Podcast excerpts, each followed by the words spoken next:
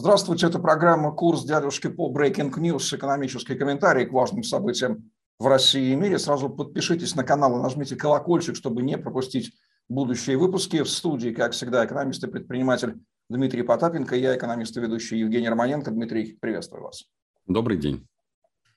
Четвертая волна COVID-19, ударившая осенью 2021 года, впервые за все время сделала Россию мировым лидером по текущему числу смертей – за неделю с 1 по 7 ноября, согласно статистике оперативного штаба и данным Всемирной организации здравоохранения, в стране от ковид скончалось 8276 человек. Россия обогнала прежнего лидера по смертности Соединенные Штаты Америки. Смертность США устойчиво снижается с конца сентября. Причем, в отличие от России, американская четвертая волна не принесла рекордов летальности.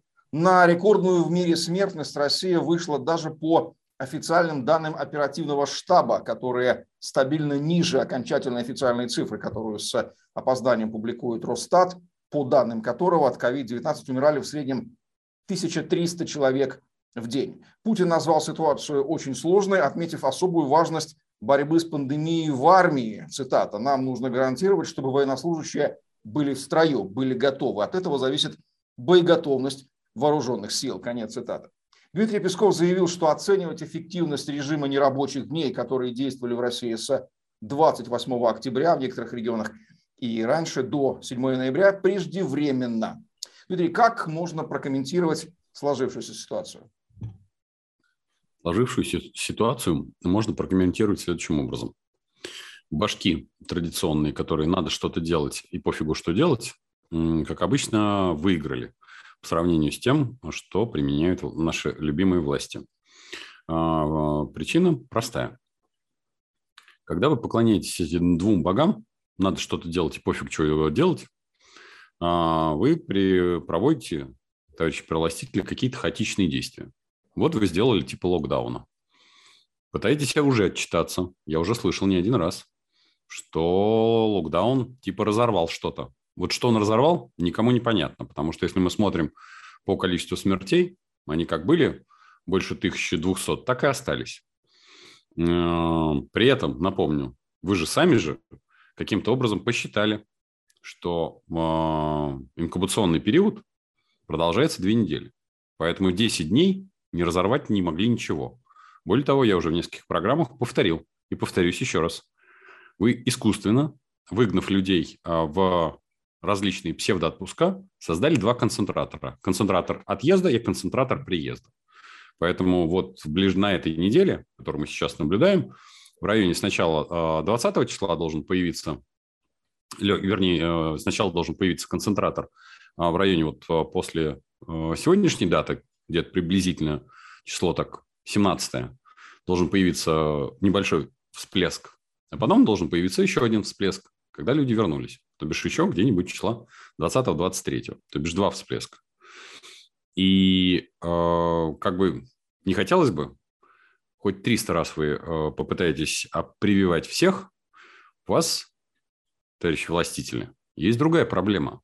Она не связана с вакцинацией. Она связана с тем, что вам не хватает коечного фонда. Раз, вам не хватает врачей. Два, вам не хватает медикаментов. Три.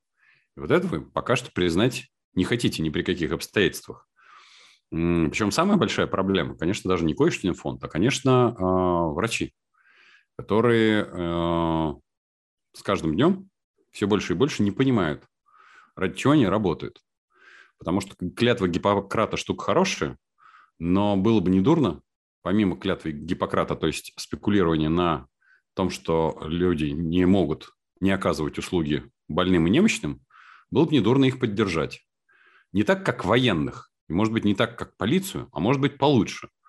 Потому что врачи действительно спасают, ну, вашей терминологии, ваше, вашу паству, ваше стадо, которое впоследствии, может быть, вам принесет налоги, принесет детей на, арта, на алтарь ваших будущих проигрышей в будущих каких-нибудь войнах.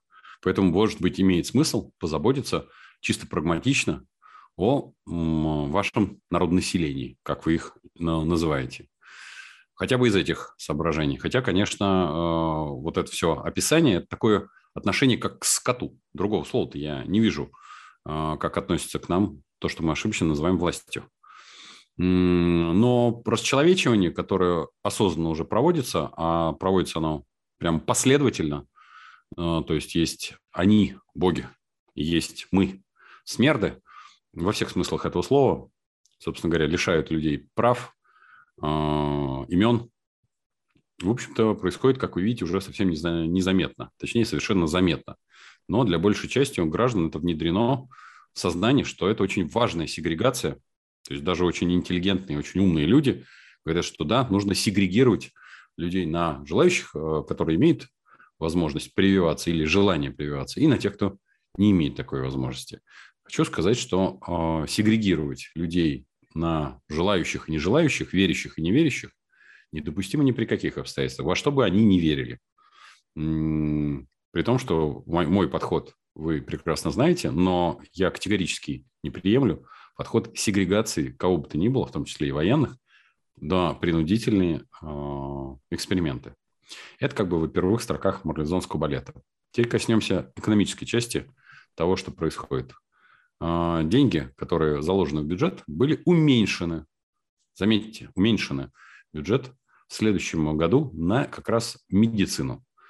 А, хочется сказать, дорогие властители, если вам так не нужен народ, если мы не нужны вам как а, производители налогов и детей на ваши игрища, может, вы просто это официально признаете, и тогда не будете хотя бы гнаться за этими цифрами, потому что, как мне кажется, с точки зрения экономического баланса, попытка заработки, э, заработка на а, вакцине и сопутствующих – услугах она копеечная. Здесь не имеет смысла за этим гоняться. Просто истребите ненужный вам народ, раз вы к нему так относитесь, и не морочите голову. По крайней мере, это будет честно. Спасибо вам от истребляемого народа. Российские власти решили отступить от доктрины продовольственного самообеспечения на фоне ускорения инфляции, масштабы которой в этом году вошли в топ-3 рекордных за последних 15 лет. Минэкономразвития и Минсельхоз обсуждают отмену пошлин на ввоз в Россию свинины и говядины, чтобы дешевым иностранным мясом, так сказать, сбить температуру на рынке, который страдает от роста издержек и снижения производства. Правительство обсуждает возможность разрешить импортерам в следующем году ввести без пошлин 200 тысяч тонн говядины и 100 тысяч тонн свинины. Ставку таможенного сбора обнулят при условии, что это мясо ввезенное достанется российским переработчикам которые начали массово повышать отпускные цены вслед за ростом цен на сырье. В начале ноября уведомления о новых ценах э, от 7 до 20% роста поступили в розничные сети от десятка крупнейших мясокомбинатов России. Это сулит дальнейший разгон продовольственной инфляции, которая уже находится на максимуме с декабря 2015 года 10,9% по оценке Минэкономразвития на 1 ноября. Ввоз импортного мяса станет цитата, частью комплексных решений по стабилизации внутренних цен на социально значимые продукты. Конец цитаты, так объяснил один из участников совещания в Минсельхозе и мэра. Дмитрий, это здравый смысл возобладал в головах такие у тех, кого мы ошибочно называем государством? Или есть что-то такое, чего мы не знаем и не озвучено? И приведет ли обнуление пошлин к снижению цен на мясопродукты отечественного производителя? Ну, в данном случае нет, э, это, конечно, здесь все, как говорится, все шито белыми нитками. Обнуление пошлин – это всего лишь э, такая временная мера для того, чтобы пополнить э, запасы. Так называемая доктрина, псевдодоктрина, я бы сказал бы так, продовольственной безопасности, конечно же, не имеет под собой никакого осознавания. Причина проста – знаете, рассказывать, что мы здесь доращиваем тот или иной товар, ну, периодически Павел Николаевич Грудинин это раскрывает куда более э, широко, когда он говорит о наличии или отсутствии э, яйца да-да-да, того самого яйца, из которого, собственно говоря, потом все-таки выращивается. Я об этом говорю, э, когда мы говорим о оборудовании, которое исключительно либо голландское или немецкое. Мы говорим о комбикормах, прибывающих тоже из-за рубежа. Мы говорим о запчастях к этому оборудованию, о семени бычка, о поросенке живке, который сюда прилетает и же, и же с ним. Ну, то есть можно множить и множить и множить. И я всегда говорю, бойтесь, э, если в какую-то секунду действительно Евросоюз – услышит, я в кавычки это поставлю слово, оно, они и так слышат, но просто они не допускают со своими коммерсантами такого разговора, что в угоду каким-то внешнеполитическим игрищем, они могут им разрешить или запретить что-то сюда поставлять. Если бы они такое могли сделать, то давным-давно бы уже запретили сюда ввоз вот всех тех ингредиентов, из которого так называемо состоит российское а, импортозамещение, и мы бы уже давным-давно, что называется, всосали по самой не балуйся. Ни оборудования, ни ингредиентов э, этих, а, соответственно, продуктов произвести здесь невозможно. И Китай точно такая же соответственно, держава, которая тоже не в состоянии это все заместить. Это так, как э, ремарка. Ну, а если говорить, для чего это делается? Потому что, извините, армию кормить надо. И кормить в том числе и мясом. Поэтому в это не здравый смысл возобладал, а возобладал, попросту говоря, самим им хочется кушать импортное мясо, причем в объемах достаточно больших. А и поскольку их то бишь того, кому мы ошибочно называем властью, много, поэтому приходится завозить импортное мясо. Ну, конечно, что-то, конечно, небольшой объем попадет и на прилавки российских магазинов. А, другое дело, что мы вернулись в какой-то такой постсовок, когда а, есть отечественный продукт или отечественная курица, и, а, как обычно, курица венгерская. Если кто не знает этого анекдота из наших молодых коллег, я вам его расскажу. Встречается венгерская курица и советская. Советская курица такая Э, вся синенькая, дохленькая, вся в перьях, э, очень неприглядная. А, соответственно, венгерская курица такая красивая, накачанная в пакетике. Ну, ваши родители должны вам это рассказать. Вот встречаются, одна говорит, слушай, что это с тобой?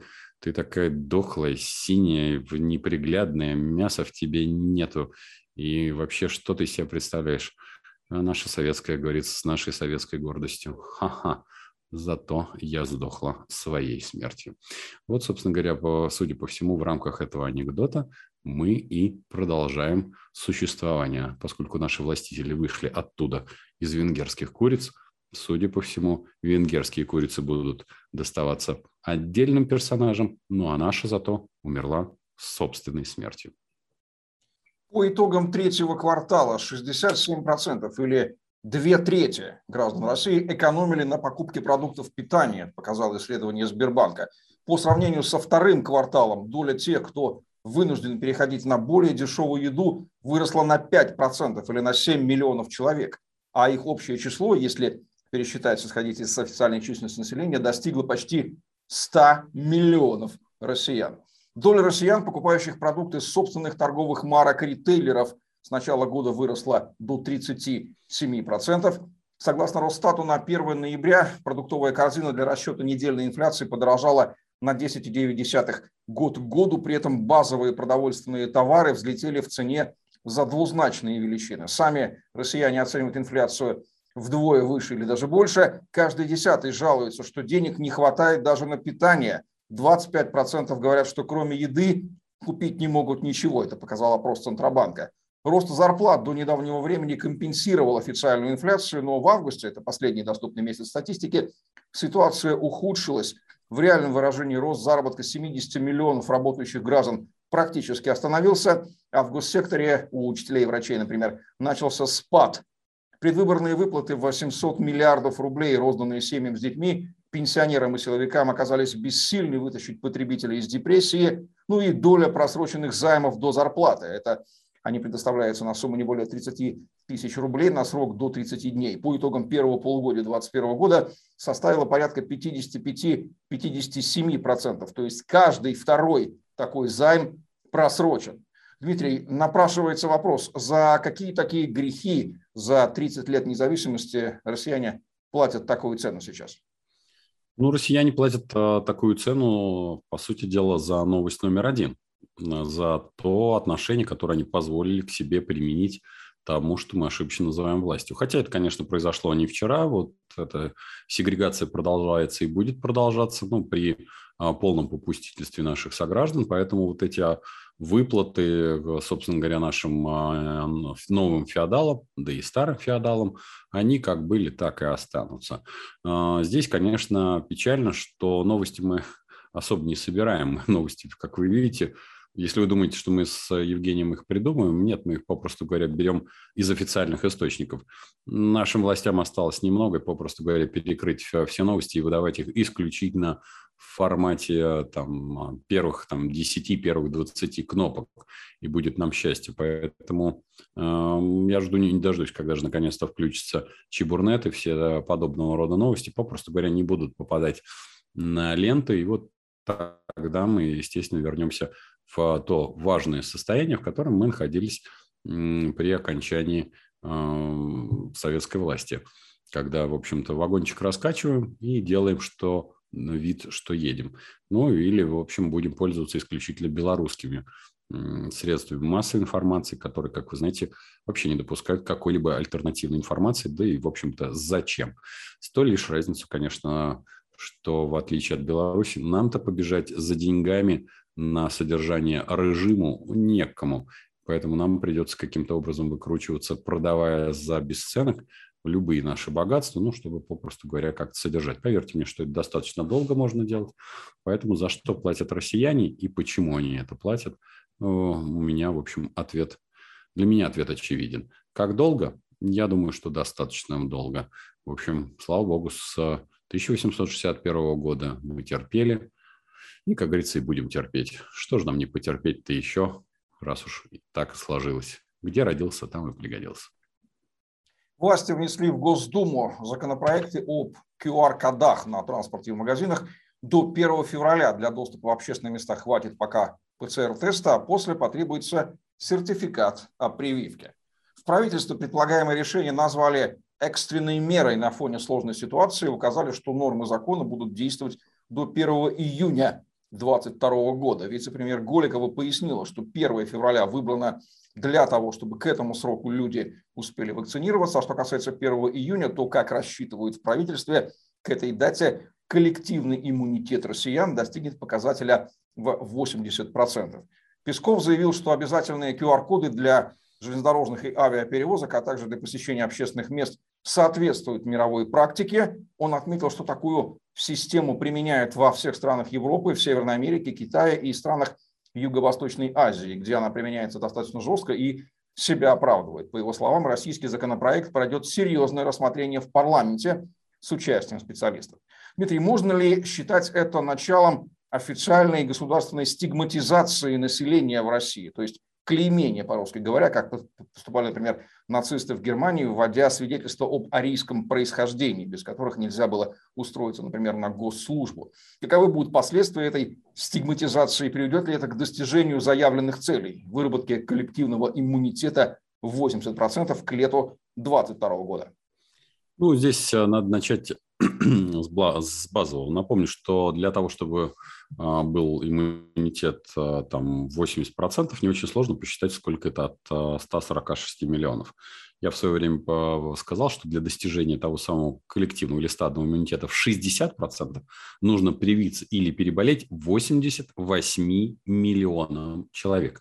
Как вы знаете, цифры существенно ниже. И более того, а при существующей э, цифре смертности мы должны потерять не менее миллиона человек.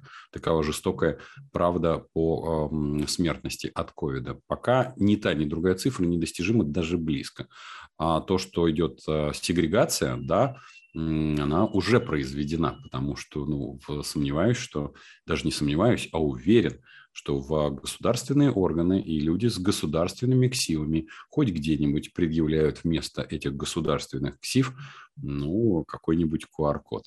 Ну, хотелось бы увидеть, не знаю, там заседание, например, Совет министров, где на входе ФСОшникам кто-нибудь предъявляет QR-код, а уж тем более, почему они все находятся на Совете министров без масок, не соблюдая социальную дистанцию, и почему никто не возбуждает э, административного дела, и тем более не передает его в суд, большой-большой вопрос. Точнее, вопроса нет. Мы все прекрасно понимаем, что есть белая раса, а есть расы пожиже. В основном это все коричневые расы, к которым мы с вами и относимся. А, поскольку есть у тебя QR-код, значит, ты коричневая масса. А если ты а, можешь обходиться без QR-кода, значит, ты белая раса.